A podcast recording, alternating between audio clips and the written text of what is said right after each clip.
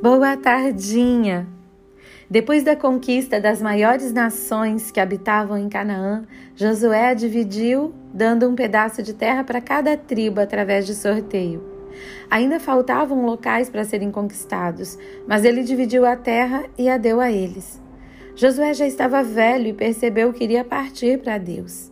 Então ele convocou o povo e as suas autoridades, os líderes, os oficiais e os juízes e prestou conta a eles de tudo que fez. Eu acho isso incrível. Somos tão molengas diante da morte, mesmo tendo todo o conhecimento que temos da palavra e de todas as promessas a respeito da eternidade. Nós nos amedrontamos diante da possibilidade de deixarmos nosso corpo e esta terra. Como já disse, ter um pouco de medo do desconhecido é normal, mas ser dominado pelo medo, chegando ao ponto da angústia e até mesmo do desespero, quando entendemos que vamos morrer, fala muito a respeito do que cremos. Deus nos criou para sermos seres eternos. Essa terra está contaminada pela malignidade e nosso corpo também, então não podemos viver nele aqui eternamente. Ele preparou para nós um lugar sem maldade, sem a presença maligna de Satanás e seus demônios. Nesse lugar, Deus habita e espera o dia em que estaremos com Ele para sempre. Esse sempre foi o plano. A Bíblia fala disso e parece que não entendemos. Por isso, quando chega a hora, ficamos chateados com Deus, tristes e angustiados.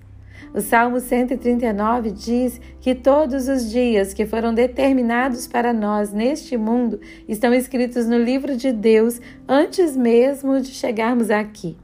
Então, nossa expectativa e nossa esperança deveria ser a de voltar para o ponto de partida, para o lugar onde, nos, onde estivemos pela última vez, face a face com o nosso Criador, o jardim.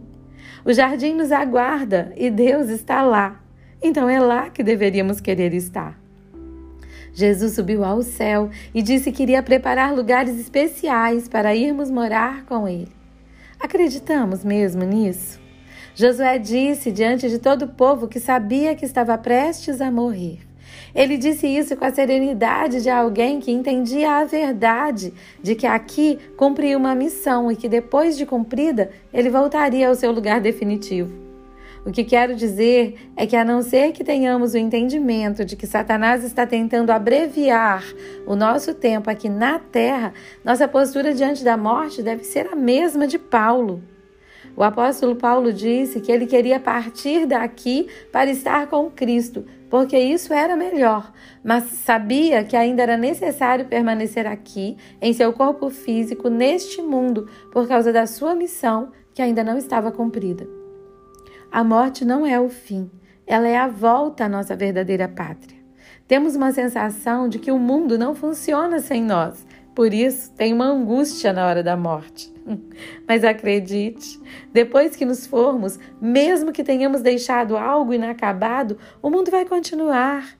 E depois de certo tempo, nem se lembrará da nossa existência.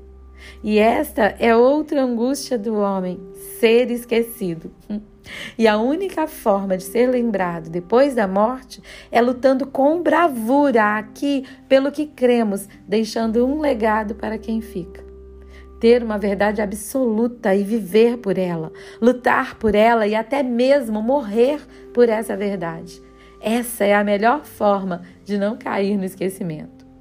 Mas até isso, é pura vaidade ligada ao egocentrismo de pessoas que não compreendem que viver pela fé aqui só tem valor porque isso nos leva com glória para o céu.